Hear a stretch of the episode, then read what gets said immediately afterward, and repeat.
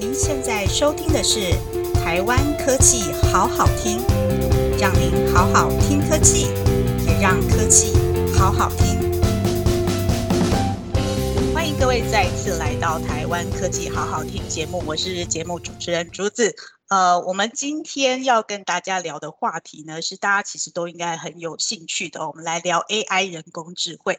呃，其实我自己对于 AI 这件事情啊，第一次有一个比较深的印象是在呃，我记得应该在二零一七年左右吧，就是 AlphaGo 打败了人类围棋的。高阶段的选手这件事情，我那时候突然觉得，哎，AI 好像真的以后会是个康。这几年下来呢，其实 AI 它陆陆续续有不断的发展，不管是在企业面啊、生活面，或者是在娱乐、交通等等，几乎你在生活里面几乎你已经无所不包了，只是你可能没有发现它在你的身边。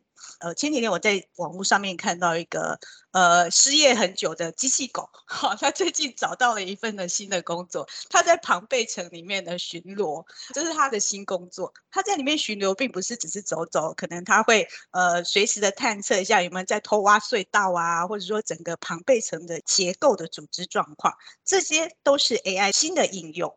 我们今天邀请到的来宾呢，嗯，对我来讲啊。我在八年前看到他，跟到现在，我觉得他好像一点都没有变，就一直都很年轻，然后气色超好。然后呢，他身边的人都跟我说，嗯，他是一个逻辑性很强的人，然后呢很专业。最重要的是，最后面一定都有一句话，他很 nice。OK，我们邀请到的呢是工研院的执行副总暨总营运长于孝先，他同时呢也是台湾云协的常务理事、技术专家委员会的主委，而且呢他是 AI SIG 的总招。我们欢迎于 Sir。好，谢谢呃主持人朱志豪，各位线上的朋友们，大家好啊！今天很荣幸有机会啊来这边跟大家交流交流。OK，谢谢于 Sir。OK，我想请于 Sir 先跟我们聊一下，因为其实呃疫情的影响啊，其实很多企业企业它陆陆续续都已经开始导入 AI 了。你觉得现在台湾的企业对于 AI 的导入已经进步到什么样的阶段？它的现况是怎么样？接下来会怎么走呢？呃，AI 的导入当然进行了一阵子啦。那当然这两年因为疫情的影响，使得 AI 导入的步调有一些变化。那绝大部分的状况其实是使得这个导入的步调加快哦。我想这个道理是很清楚的，就是 AI 的应用服务哈，它的本质啊其实是无人的，就是哎取代人的，或者协助人的，或者少用人力的。那这个在疫情的期间呢，其实是呃人跟人的接触必须要减少啦，必须要远距工作啦，哈，甚至是远距的服务的需求增加啊，比如说外卖啦等等订餐啦，哈。那这一些呃服务呢都在增加，所以使得 AI 的导入其实是呃有在增加了。所以整体来讲，就是疫情期间使得企业对导入 AI 的意愿能够呃提高了啊。嗯。那么导入的速度也加快了。嗯。那当然这里面的哪一些加的比较快呢？就是比较成熟的服务，就是已经 ready 了。好，以前只是比如说那个线上的客服啊，啊这部分就很明显的增加。因为线上的服务需求增加了嘛，所以客服增加了。但是呃，人工的客服呢，其实又碰到一些困难，包括一些防疫的措施啦等等啊，需要远距啦，所以使得人工的客服呢，呃，比较不容易应应这个大量的新增的需求。所以线上的 AI 的客服呢就会增加哈。我想这是一个简单的例子。那当然也有一些例子呢，事实上在疫情期间使得 AI 的进展其实是有变慢的哈。那这是哪一些例子呢？哈，比如说像医疗，哈，像我们有做一些医疗的服务，用 AI 的眼底镜啊，换句话说，你不需要眼科医生，你用一个 AI 的系统，能够判读你的眼睛的有没有产生病变。那这类的服务呢，我们以往在各偏乡都提供这样服务，历年来也累积了六万多位呃接受这个服务的人。但是在疫情期间，啊，你到现场去要跟使用者呃面对面的接触，那反而这个是一个困难啊。是，所以大部分的情况是呃疫情使得 AI 进展加快，但也有少数情况呢需要人跟人的接触的这部分呢呃事实上是受到阻碍啊。嗯哼，所以你刚刚提到在医疗这个地方反而它的进展比较慢，是因为医生没有办法实际上看到，他只能透过远距医疗这样的方式，所以导致它变慢吗？还是说是在技术面上它有什么样的问题？哦哦，对，这这个您提的很好。我呃，最主要是说我们大部分的医疗应用呢，呃，绝大部分都是在研发阶段。好，那研发阶段其实是需要收集大量的病例啦，大量的资料。嗯，那我们知道疫情期间呢，像我们很多呃合作的医院啊，他们本来就在收集这些病例啦资料，但是上医院的人减少很多，好，所以呢，他收集病例跟资料的这个速度就慢很多。那当然另外一个就是我们很多的医疗量能被调配去呃处理这个 co 哎 COVID 的事情了嘛哈，所以使得呃这部分的量能比较不足，进度比较慢，就是其实它有资资料，它处理的也比较慢哈。所以这个是在疫情期间对这个医疗呃 AI 的发展呢，事实上是呃有一点呃缓了下来。嗯，那希望疫情过后，我们的在医疗这个领域，它能够再有一些更快的进展，可以追得上国际这样子。OK，好，延续刚刚的话题，我们因为疫情，企业导入了 AI。那企业导入 AI 这件事情，它通常会用在企业的哪个哪个领域或哪个哪个功能上面？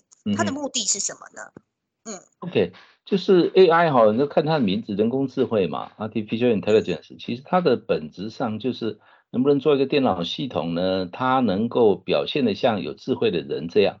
所以简单的说，当企业要导入 AI 的时候，你可以说它大部分是用在一些呃脑力密集的，就是原来都靠很多人在做的。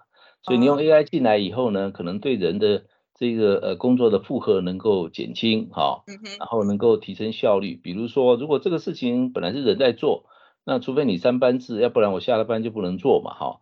但是 AI AI 它不需要睡觉啊，它又它又不会累，哈，所以它就，呃，二十四小时工作，哈，呃，全年无休。所以这个在对从使用者来看的话。啊，用人来服务和用 AI 来服务，那效率是不一样的哈。嗯嗯。所以很多企业导入的目的是减轻人力的负担以及提升效率哈。还有一点很重要，就是增加这个弹性哈。像我们疫情期间有很多需求突然增加啊，比如说呃医院里面接电话询问的增加很多，或者是说电子商务客服的。需求增加，因为那问题是这一些人力的需求呢，它其实是有它很大的变化的特性哈。比如说，哎，今天呃像那个有名的光棍节啊，突然就好多人要要上电商哈，那客服的负荷就很重。是。但是如果是用人来服务，它事实上没办法，人的数量突然增长个五倍十倍啊，过一阵子又掉下来，人没办法这样子来来去去哈。所以如果你能够这一类变化很大的。的这些人力的需求能够用 AI 来取代的话，啊，嗯，呃，就可以产生很大的弹性。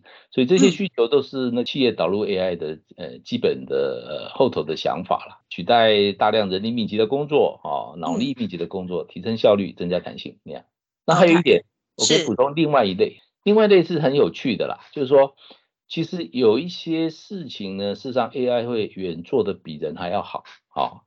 那这一类在企业里面，以往呃比较靠人的时候，那一部分它其实是做不到的。我我举一个简单的例子，像我们很多制造业的制程的优化哦，制程里面呃如何调整它的制程参数，使得这整个制程效率最好啊，最节能啦，呃良率最高啦等等。那这里面呢，通常碰到的情况就是，他们绝大部分是用非常有经验的工程师好在做调整。那问题是人哈。它能够考虑的因素，同时考虑因素有限。比如说，假设有两百个参数你可以调，可是人没办法同时考虑两百个参数啊，他可能就选个二十个啊，这所谓的八十二十原理，他能挑二十个说啊，这样好歹也做到八十分以上，大部分的因素被你考虑了。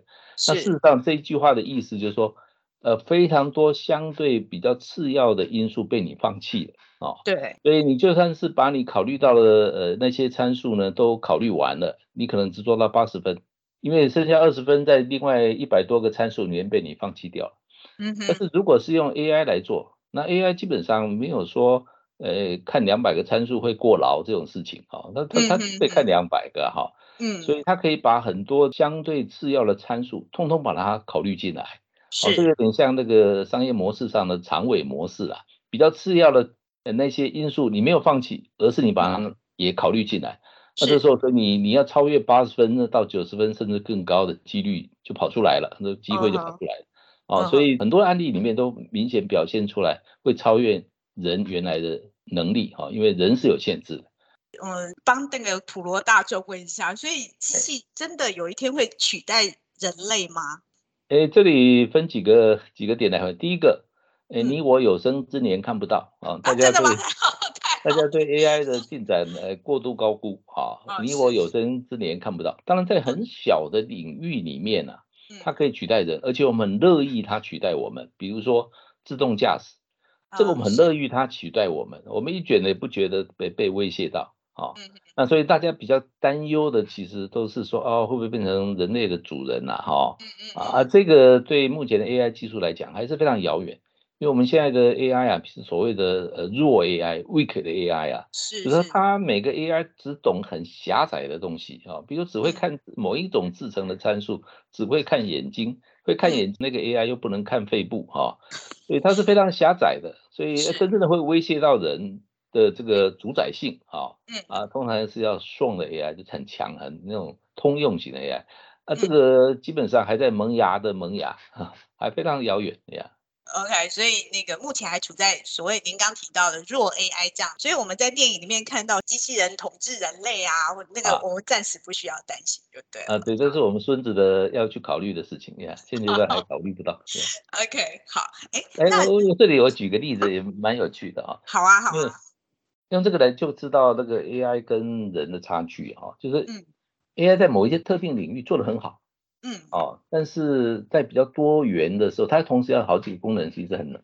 我举个例子来讲，我们现在很多那个呃长照嘛，都是聘用这个外佣啊，啊，那很多人跟我提到说，能不能在家里放个机器人来取代外佣？哈啊，那基本上呃以现在的技术，在可见的未来的技术，这是不可能的啊。那为什么呢？因为我们一个外佣啊，他会做什么呢？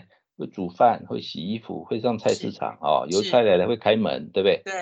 啊，会帮你烧开水哈，呃，他能做的事情可能有一百种哈。对，我们现在任何一个题目呢，啊，哎，你要做一台 AI 机器人哈来完成是可以的，有可能的。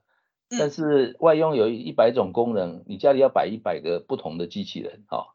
那那基本上，所以这个事情是呃不会发生的啦，在在可见的未来不会发生。以现阶段来讲，没有办法在一台机器里面办法煮饭之外，它又可以去帮你开门，帮你做什么其他太不一样领域的事情。对对，这个是呃目前的 AI 的技术后头的基本的原理做不到的。你你可以稍微想象一下，类似但不相同啦。就你家家里如果想一台机器呢，同时又是冰箱，又是洗衣机，又是冷气哈，那又是厨，呃，就是你你觉得这个事实上是目前哦，不要讲 AI，目前的家电就做不到。OK，您觉得台湾，嗯，那您觉得台湾的企业导入 AI 这件事情，在他们的呃内部，或者说在他们的工厂，您觉得这个成熟度，目前的成熟度如何呢？我觉得平均而言呢，有快有慢啊。有些企业其实做的还蛮快蛮好的哈。嗯嗯。那不过就平均而言，大体来看的话，应该都还在呃入门的阶段。嗯。那我讲简单的例子好了哈，比如说像有一些呃制造业哈，它在工厂里面会导入 AI。那我们知道说，在工厂里面导入 AI，当然这最入门的，比如说做光学检测啦，在某一台生产线上摆几台机器啦。那可以取代一些人，那这个属于入门层级的啊。嗯嗯啊，因为这个这个决策很容易下，你只要测一测这个机器做的不输给人，甚至比人好哈。嗯。那那你就把它买来装上去嘛哈。问题是你如果是要整个产线要呃提升到，比如说哎制成参数的这种自动控制啦，哈，整个这个生产的流程的 scheduling 哈排排程啦，嗯，这个都要拉高一个层次的哦，甚至。呃，到某个层次，你拉到比如说整个物料的管理啦，整个供应链的处理，这个通常就不只是买机器设备啊，有些时候还牵涉到整个组织的呃改变。其实 AI 的导入到某个程度来讲，其实跟数位转型其实是呃相当高度重叠的。那我们知道数位转型其实牵涉到很多，有时候是制度的、有组织的哈，这个整个呃做事的流程都要变，所以我们还在入门，哎，有一些用途，但是还在入门。还在，我觉得是前景很好，哎，前还百分之九十五还没做，哎哦哇哦好，所以呃大家要努力踏入那个 AI 的领域。请问一下于婶，您觉得 AI 因为其实一路这样发展下来，我们之前喊的 AI 产业化、产业 AI 化，在呃两个阶段，接下来您觉得 AI 的它的一些发展的重点会是什么呢？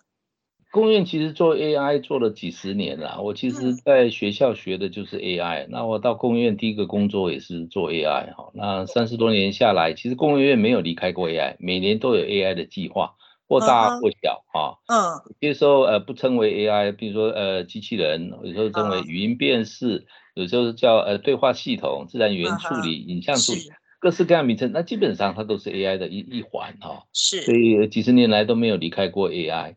那我们在二零一五年的时候看到说，这个 AI 上一波的寒冬要过去了，呃，新的机会要来了。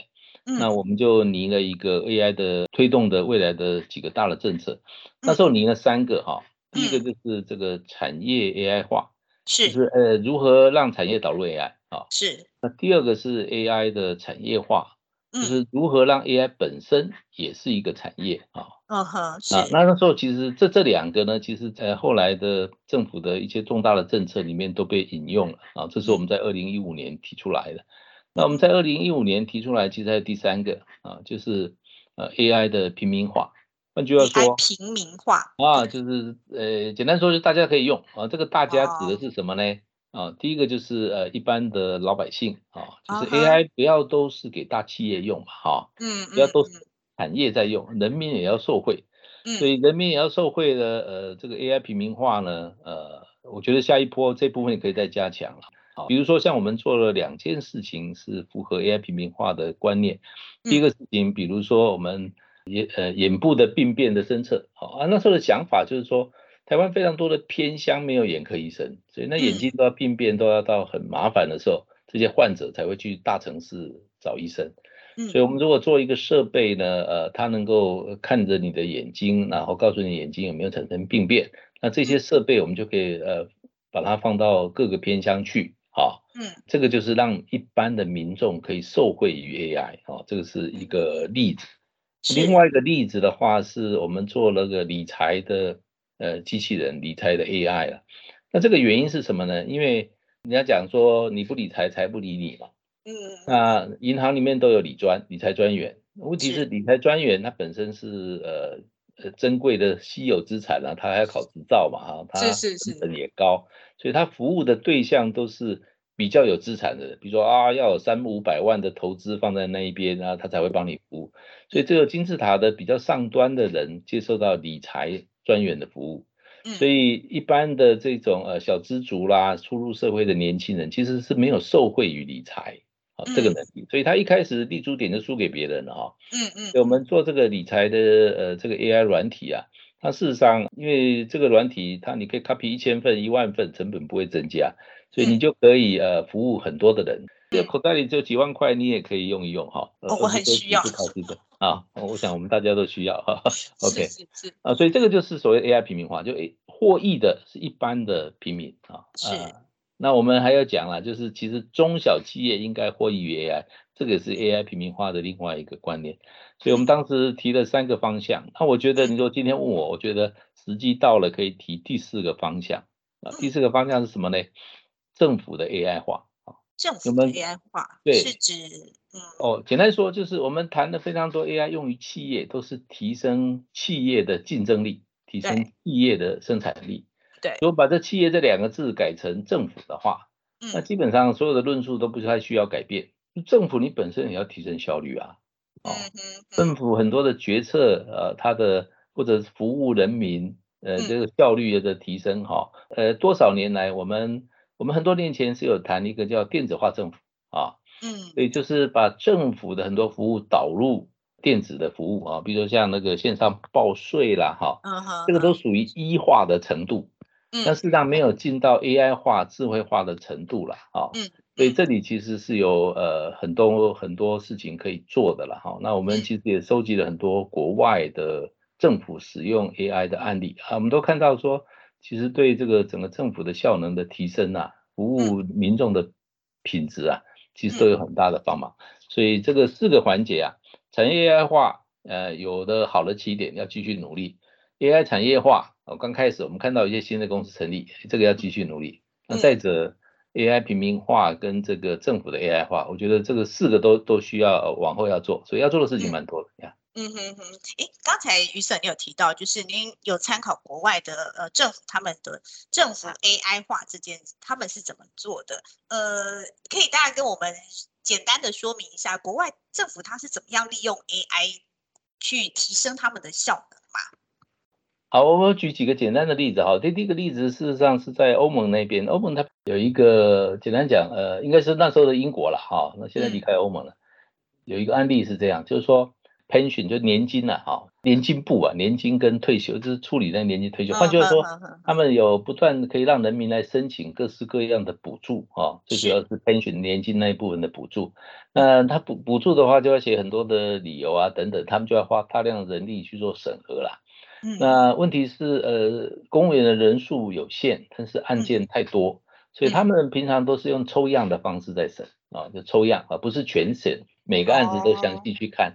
那所以里面就有很多这个舞弊哈，那甚至有一些专业的这个帮人家做假的哈，呃申请案，那有的时候是整个案子都是假的，啊，有的时候呢是部分的案件，比如这个案件里面呢，他客观的说只能申请呃一万英镑啊，他就帮你灌水加一些东西变成一万二，对哈，所以呃就是不是整案子都假的，那这里呃他们每一年呢呃就去经过统计啊，就是有很多都没有抽到。好，没有收到，所以就呃产生很多损失嘛，啊，当然也是造假浪费，就浪费了很多钱出去。对对对，所以他们后来就呃做了一件事情，就是找了 AI 公司合作，他们把他们历年来所抽检抓到的这些伪造的案件呢，嗯，然后呃全部把它那些当做呃训练资料，然后 AI 来训练，呃让 AI 来判来学习如何判断是呃是真的还是假假案，对。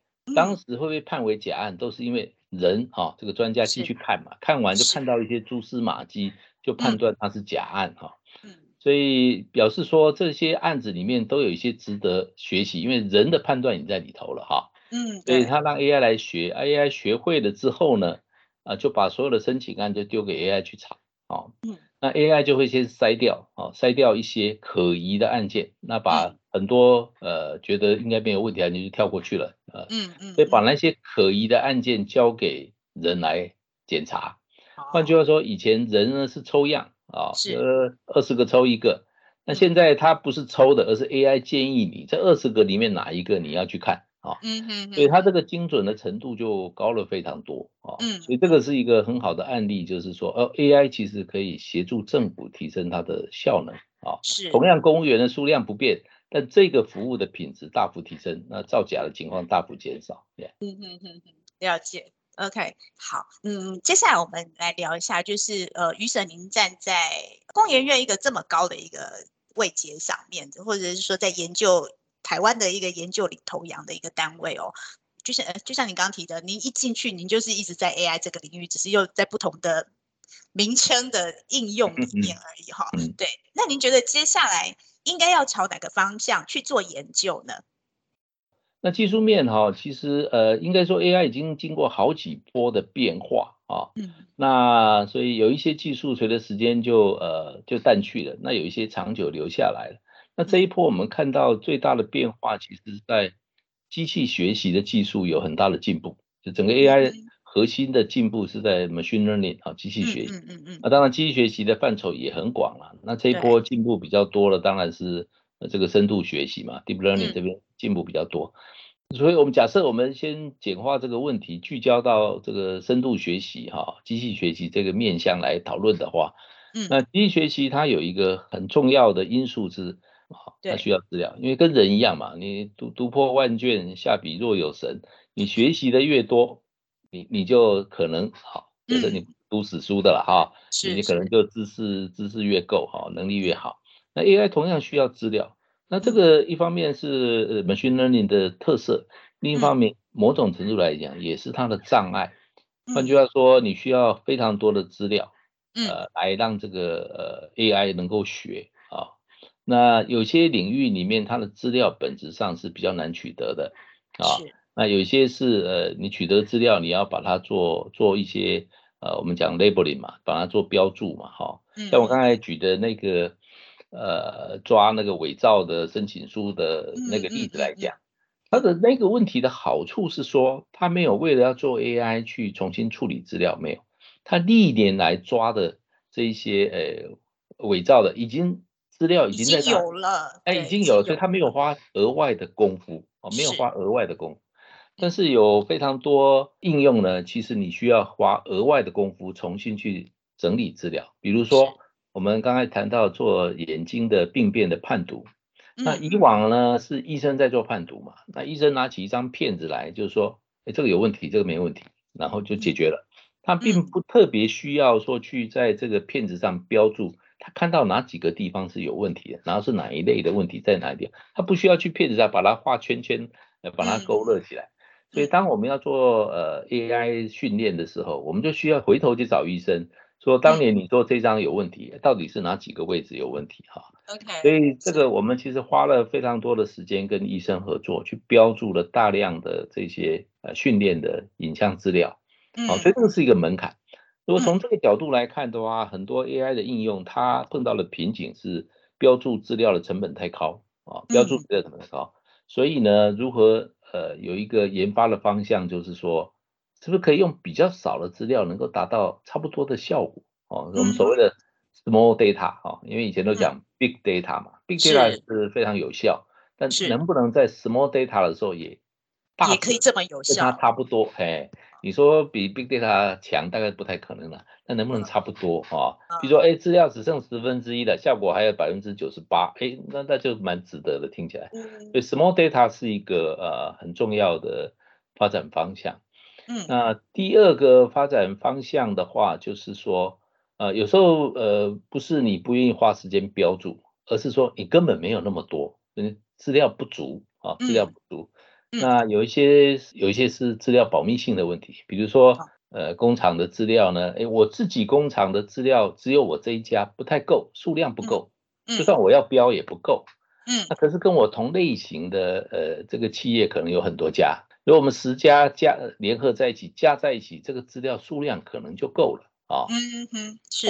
啊，问题是这十个能不能把资料都拿出来，因为这牵涉到自己的机密嘛，所以蛮困难的，所以。为了要处理这个问题，就有一个所谓的联合式的学习，哈，federated learning。联合式的学习是说，哎，假设刚才那个故事，这十家呢都提供他的资料，但不是给别人看啊，别人看不见，而是说我们用一套方法呢，去这十家公司里面内部去去处理他的资料，哈，用一些呃呃联联合学习的方法，这个训练出来的结果能够汇集在一起，产生一个共通。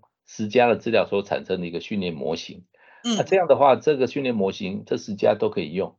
啊，但是在过程中，呃，任何一家都看不到其他九家的呃原始资料，他只看到训练完的结果，它的模型啊，所以这样的话就有可能使得一些本来不能做，因为资料不足的不能做的案例呢就可以做啊。所以，呃，这个就是所谓的联合式学习。我我想这个也是其中一个可能的发展方向。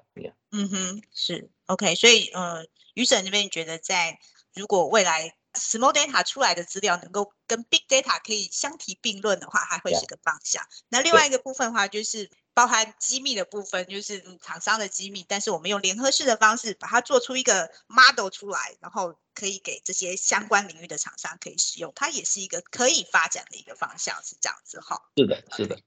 好，刚才我们提到就是嗯，AI 这件事情它是需要训练，它需要很多的资料去投入、去标注，它才会学习。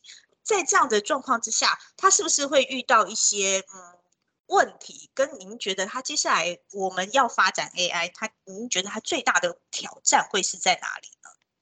我觉得当然挑战分几个层次啦。当然技术面的挑战，刚才举的例子嘛，就是呃 small data 那一些哈，是是，那是一个层次。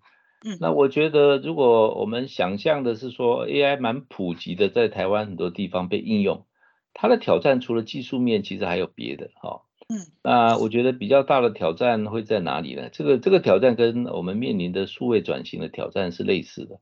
啊，就刚才有提到一些哈，呃，不只是技术，不只是单一的城市，而事实上你要做数位转型哈，你要做 AI 的转型，其实牵涉到呃组织结构的调整啊，更上位的这个呃判断啊。那这个对台湾的产业来讲哦，不管是产业或者政府啦，其实这是一个明显的门槛啊。嗯，我举个例子来来说明啊。呃，大家现在回头去看，都承认一件事，就是台湾在这个过去二十二十多年啊，这个所谓的呃 Internet service 这一块蓬勃发展的过去二十多年，台湾基本上大致上说可以是完全错过了这个机会了啊啊，那所以你看到呃，不管是美国的。Amazon 啦，Google 啦，哦，你你想得到的这几个，在这个 Nasdaq 上面属于 Internet Service 过去二十多年出现的企业，或者大陆的百度啦、阿里巴巴啦，各式各样啦，滴滴出行，就是各式各样呃，based on 这个 Internet 的这些创新的服务，基本上是领导了呃台湾以外的世界各国哈，尤其是有呃比较进步的国家哈，在这方面。呃，他们大部分的产业的发展，大部分这这几年最大的都是这一部分，但台湾基本上是缺席的啊。那台湾这个这个这个缺席，其实后面是有原因的，因为机会都在自己的面前嘛。为什么我们台湾没有成功？对，那去检讨一下呢？呃，其实很重要的因素是说这个呃资源的投入，资源不太敢投入这些新兴的领域。为什么跟美国有差别呢？因为美国主要是有非常成熟的创投，他们创投的能量非常大，他们敢投一些高风险的，所以这些高风险的，有一些就后来阵亡了，但是活下来都变成呃都很大，都变大。对对对，那台湾第一来是创投非常薄弱嘛，所以这部分我们就很差。我们呃过去几十年台湾的以 ICT 产业为例好了，我们非常成功的是一些代工企业嘛，哈。嗯，所以过去几十年下来，累积的台湾的这种，呃，等台湾金银卡棒哈，这个钱在谁手上呢？哦，有企业上来，是在我们这一些呃代工业上面。是，只是我们如果说要说服一个代工业老板哦，比如二十年前要去说服他说，哎，我们再拉一条生产线要花二十亿哈，嗯，他很快就做决定了，因为他很熟悉，嗯，啊。如果说我们要不要花个呃一亿来投资一个呃所谓的 Internet Service，他看了半天他也看不懂哦。嗯，比如说一亿了，花两千万他都觉得 这个东西。我为什么要花？对我为什么要花我我因为我看不懂啊。是，我不知道他对还不对哈。嗯。然后他就问他周遭的所有呃跟他一起打拼上来的人，他的诶幕僚们，通通都看不懂，因为大家都是同样的 background 哈。嗯嗯。所以资源上没办法投入，没办法投入你就连机会都没有。那大陆那边的情况又不一样啊，大陆那边情况，大陆是没有什么，那时候没有谈在谈什么创投了，但它是用国家力量在挹注。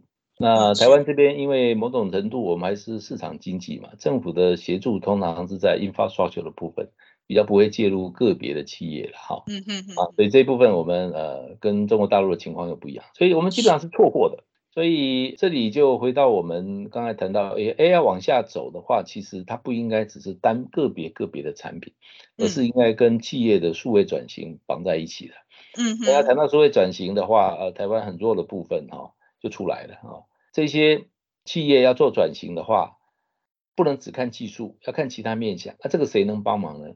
顾问服务业 （Consulting Service）。那台湾的 consulting service 相对是很弱的，嗯，所以他们蛮难做这些决策，就企业很难做这个决策，做比较高阶的导入的 AI，他们都是在产线 level 的导入比较容易，啊，组织要比较大的变化，它需要 consultant 的啊，需要 consulting service 顾问服务业，啊，这部分如果不足的话，他们跨的会非常的慢，哦，这个是我们不足的地方，呀。嗯哼，了解。因为刚才您提到，我们现在接下来会面到的挑战，会有，比方说技术面啊、数位转型、资金不敢投入等等，造成了我们的嗯 AI 的发展可能会有一些局限。如果今天有企业，就是说它有有了呃投入，有了资金投入，您觉得台湾的产业可以朝哪 AI 的话是朝哪个方向去做发展会是最好的呢？如果以产业别来说好了，OK。我我们先看台湾的过去的状况跟可见的未来，如果没有特殊呃大的力量去导引的话，嗯，我们产业哈大概分四大类是 AI 发展的比较快的了哈。第一个当然就是制造业哈，嗯，很自然的发展会用最多的是制造业，那这个跟台湾的制造业呃这个底子最好、资料最多有关系啦。嗯嗯嗯。第二个的话，可能是这个医疗，因为台湾的医疗在全世界也是有名的，是。包括我们很多呃最优秀的人才都当医生嘛，哈，然后呃然后全民健保的资料啦等等啊，所以这一部分其实底子也是不错的啦，哈，嗯嗯，这是第二个。那第三个的话是比较是商务的部分啊，因为商务它台湾的电子商务其实在全世界并不算排在前面。那那这个是比较弱势的，但是电子商务本质上它就适合导入 AI，导入 data，因为它基本上都是主要都是靠数位资料在在处理嘛，嗯嗯嗯，所以它本质上就适合，所以这部分机会也是大的。第四个的话是比较是财务金融啊，财务金融，我觉得刚您提到像理财理财机器人啦，对啊，信用平等啦，资产配置啦，哈，嗯啊这些其实是也是一个很重要的领域。不过我刚才讲的这个是台湾的。次序就是台湾如果自然发展，这它它的次序大致上是这样。OK，但是如果从全球来看，它几乎是倒过来的。哦，全球来看最重要的领域的话，其实是财务金融。最主要是说财务金融，你可以理解了，它大部分啊，像华尔街那一些啦，哈，伦敦啊，东西市场，他们的整个行业最有价值的就是一群高度训练过的专业人力。嗯哼，那其实 AI 要做的事情。其实跟那工厂里面的机器人是不一样，然后它是取代肌肉了，AI 取代的就是人的脑力，啊，嗯嗯嗯，所以那种人的脑力越密集的，呃，像这个财务金融的话，它其实 AI 被导进去的机会越大，啊，哦，所以本质上是这样，啊，啊，当然台湾很多限制使得这一部分可能比较差，那但全球而言，其实大家最看好其实财务金融，就 AI 应用领域第一名应该是财务金融，台湾是因为。有法令的限制，所以造成台湾在财务的 AI 发展会呃反而是排在最后，是因为法令的关系吗？还是是因为技术上面的关系？呃，我觉得不是技术关系啊，那两个因素了，一个是本来我们市场规模比较小，因为台湾的财务金融它不是国际化，呃，国际化程度很有限的。是啊，那在欧美很多都是世界的金融中心呐，所以它的财务金融是世界性的。所以他们规模大到要要投入其实是容易的，台湾相对是比较小，没有跨出去嘛，哈，嗯哼哼，比较 local 的 service。那因为它是特许行业，在台湾有保护住了嘛，哈，所以比较没有绝对的必要做到呃，好像导入很多新东西，也脚步比较慢的，哈，不是说他没有做了，脚步比较慢，这是一个因素。第二个因素就是你提到了，其实很多是法规的。因为台湾的法规呢比较是保护，就是保护呃消费者免于受害，这个是非常重要的 criterion 啊，就优先考虑这个啊，不要太冒险哦啊，这个是法规限制啦。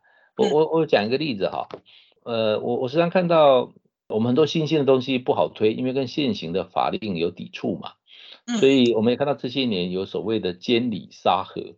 那监理沙盒的意思是说，哎，这个是现行的法令所不太容许的，嗯，但是呢，又怕妨碍产业的进步，所以我们来弄个条例叫监理沙盒，在特定的范围哈、特定的限制之下，它可以去做一些尝试。那如果是的呃出问题，基本上被控制住了，损害不大啊哈。嗯，那如果成功，当然就把它放宽。所以这个监理沙盒事实上是在。呃，尝试未来能不能修改法规的一个前提啦，一个前置作业了哈。嗯哼。那我个人的观点是，我跟我们同仁讲说，呃，你如果出去创业，看到有监理沙盒，基本上你就可以放弃了啊。嗯。为什么？为什么？为什么就直接放弃呢？因为只要是有监理沙盒的，表示现行的法规不行嘛，啊。嘿。然后你要试试看嘛，对不对？哦，台湾要试试看嘛。可是我们对岸哦，中国大陆那一边，那它没有什么监理沙河的。的观念，它整个国家就是一个大的沙河，它容许各式各样呃，诶不那么符合法规的事情都去试看看啊，反正出了纰漏，整个国家或社会会去收拾哈，会去处理，是是是，他愿意付出一些代价，使得这个进展会变得很快，就是去尝试的，有些都失败，但是成功了就很快了，所以这个是整个呃整个国家它的选择啦，我们是比较保护嘛，啊，他那边是创新为优先啊。政府说了算这样子，对。当你在讨论沙盒的时候，他已经快做完了，对不对？是是，对。所以这个就不用不用跟他们 不用不用，对对对。OK，好，哎，那呃，我们聊一个比较轻松一点的话题好了，就是于婶，您觉得 AI 啊，它未来的发展，你觉得它有没有期限？它有没有一个那个屋顶有吗？哦呀，我想不出有任何理由它会有屋顶哈。那唯一的应该说，人类有没有能力限制它的屋顶啊？啊，就是我们在发展的过程中，若干年之后啊。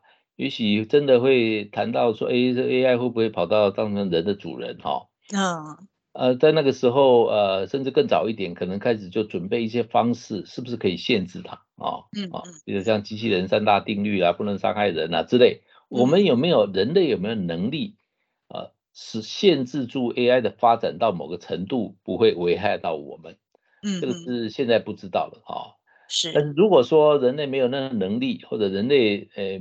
For some reason 没有去考虑这件事，那 AI 超越人，这是一个天经地义的事情。人是进步是有限的哈。是。我讲个例子给你听听啊。是。就是呃，人类的进步是怎么样啊？第一个，我们现在的人跟春秋战国的人比起来呢，其实如果从生理上来讲，我们没有比较聪明，脑容脑容量是一样的啊，没没有进步的啦。人的演化。大概就呃生理上大概就差不多了哈，嗯啊没有在物竞天择更进化了没有了哈，嗯嗯嗯啊所以我们会不会比孔子啊老子啊孟子聪明呢？基本上是不会，没有不会完全不会。但是现在人你看我们现在人掌握那么多科技啊，我们懂的东西比老子孔子要广泛很多。是，其实它的根本的原因就是说 我们都是站在前人的肩膀上。换句话说，我今天会用线性代数，不是因为我发明了线性代数。是其他人发明的，我就直接拿来用，嗯，啊，所以每个人进步的速度都很快，为什么？因为我们是被从前人的累积下来的知识啊，嗯，我们是靠学习的啦。那现在 AI 的情况是这样，就是说这几年 AI 学习能力越来越好啊，嗯，那麻烦的地方是说，我们人是靠学习，当 AI 掌握了学习之后，下一步会是什么？就是它的学习的量会是你的千倍、一万倍、一百万倍。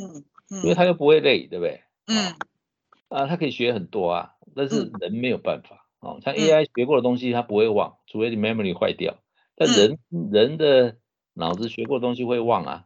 对，基本上应该昨天吃什么就忘记了。哦，那你年龄也有了。所以，所以我是说，如果纯粹很客观理性去分析，那 AI 当然会超越人啊。嗯哼，AI 当然会超越人啊。人类的进步靠学习，是他这一部分都赢你的时候。那你怎么会赢他呢？不会啊，好，所以那个没关系。但依照于舍讲，这是我们孙子辈的事情。哎，对对对对。OK，好，哎，呃，我们中诊刚刚前面于婶提到了这么多的可能在 AI 的发展啊，它的一些限制啊等等之类的。呃，您现在如果说，请您站在 AI SIG 这样子一个总招的一个角度上面的话，您觉得接下来您会怎，您会建议要怎么样去协助产业的推动？您会您会怎么去协助他们呢？嗯，哦，因为我们呃不只是 AI SIG 了，整个的云协啊，其实它存在的目的就是协助我们的会员嘛，啊，是是。那它第一个重要的角色，我个人的观点呢，就是说它实际上是个桥梁啊，就政府跟产业之间的桥梁啊，嗯呃，或者是政府、产业、民间哈，或者是各个。多个 party 之间的桥梁，我们就是做这个 bridge 哈。对。所以呃，这个桥梁呢，一方面把业界的情况啦，啊，需要政府的配合啦，然后反映给政府；另一方面是政府在研拟一些事情的时候，我们尽量来参与，让它研拟的方向呢，能够越符合台湾的需要嘛。嗯。所以桥梁的角色是呃明显的。那么另外一种桥梁的观念就是说，我们时常呃办一些。薪资的发表会啦，好，我们邀请重要的讲者来介绍重要的呃发展方向，有时候是技术的，有时候是产业的变化。我想这个也是一种桥梁的角色，就是让我们的社会、让我们的产业跟我们的薪资能够 bridge 在一起哈。嗯嗯嗯。那另外就是有一些是属于那观念启发的的事情哈。嗯嗯。这个我们也也尽量来来来做哈。比如刚才谈到数位转型，其实终究。导入 AI 终究要走到那条路，那这边我们会跟呃产业啦，哈，跟一些一些领袖呢多多交流。那我觉得最重要就是呃扮演这个桥梁角色啦。那另外还有一些是推动嘛，哈，比如说我们会去搜罗一些台湾做的好的案例啊，让分享给别人呐。那这个事实上也某种程度也是桥梁。那事实上也是在推动整个产业的这个进步跟变化啊。嗯，对啊。我我想，呃，如果只剩两个字，那就是扮演桥梁，桥梁。收收敛下来，我们就是一个很好的桥梁，这样子。OK，好。于是，我最后最后问一个我自己想要问的问题，就是啊，如果说我们现在考虑 AI 到底可以发展到什么样的程度，我们不去考虑这件事情，就您而言啊，你最希望 AI 哪一个应用被发展出来？您觉得它对你来讲是最大的帮忙？不管是在你的生活，或者您工作，或者是 anyway，嗯，对。你就是最希望这个这个功能被发展出来？呃呃，我我这样讲，假设我是从呃全人类的最大的福祉来看哈，宏观一点哈，我是觉得这个呃，包括资本主义啦、市场经济啦哈，然后科技的发展呢，你可以看到全球的呃落差，嗯，贫富落差越来越大，一本富国里面有钱人跟没钱的人。差距越来越大，嗯，对，那这个是全球性的不稳定的来源，也是不公平不正义的，嗯，所以我是觉得，如果是 AI 在这部分能有比较大的协助，哈，嗯，使得这个贫富差距能够缩小，啊，财富分配能够比较均匀，我我觉得这是最大的贡献。理财只是一个一个小的起点了，哈，包括。呃，我们制度上怎么设计哈，会导引到呃，使得贫富差距比较小。我觉得这个这里面空间非常之大，因为客观的说，AI 是什么？嗯，人工智慧嘛，就是我们整个社会制度的设计，设计是由谁来设计的？就是由人来设计的嘛。对。如果我们有一一群聪明的人，而且这些聪明的人呢，假设不会利己，因为假设 AI 不会利己啊，人还会利己嘛，对不对？那 AI 不会利己啊，所以有很好的 AI。能够来规划我们各式各样的社会制度啊，法令，哎，那这样甚至 AI 来当公务员哈，来做很多政治上的决策啊，嗯，那是不是会比比很多目前的选举制度选出来的要好很多啊？哎，这个是讲的比较大了哈。坦白讲，我觉得那个是呃乌托邦，呃最好的状况。嗯，那 OK，那我们缩小一点，就您个人呢？您个人您觉得就是如果 AI，您希望 AI 帮您？那您希望它能够发展出来的应用会是什么？就您个人，我自己是啊，我自己对啊，哦，这个倒难说了。我我是觉得哈，不只是我了，呃，我们这些呃在职场比较久的人呢，其实有些时候我我跟我的朋友也会谈起来，就觉得说那个经验智慧的传承哈，现在有一点没有特别好的办法哦，就是。呃，有的人是靠像钱富先生靠写回忆录，那有有看着学多少学一点嘛，对不对？嗯，对。那其实呃，这个是很可惜，因为很多退休的人哦，他们其实很多呃智慧呢，其实就没办法往下传哦啊啊！如果有 AI 有一样有一个这样的能力，能够把这些智慧呢，用什么方式的萃取灌输灌输到那个 AI 灌顶到下一个去哈，我觉得这个就呃。这个就蛮好。诶，这这倒这倒是个不错的方法，这样子就是人类的智慧会一直被延续下去，这样，而且会累积到所有人不同的领域的智慧。我觉得这倒是挺有趣的一个方式，这样。OK，好。OK，呃，各位听众，我们今天于 Sir 跟我们分享了很多他在 AI 领域上面的一些想法看法哦，或许对于你们在接下来的一些在看新闻啊，或者说在看公司的发展上面，或许会有一些帮忙。OK。我们今天的节目就到这里结束喽。那我们是不是跟我们线上的朋友一起说拜拜呢？来，拜拜，拜拜，拜拜，谢谢了。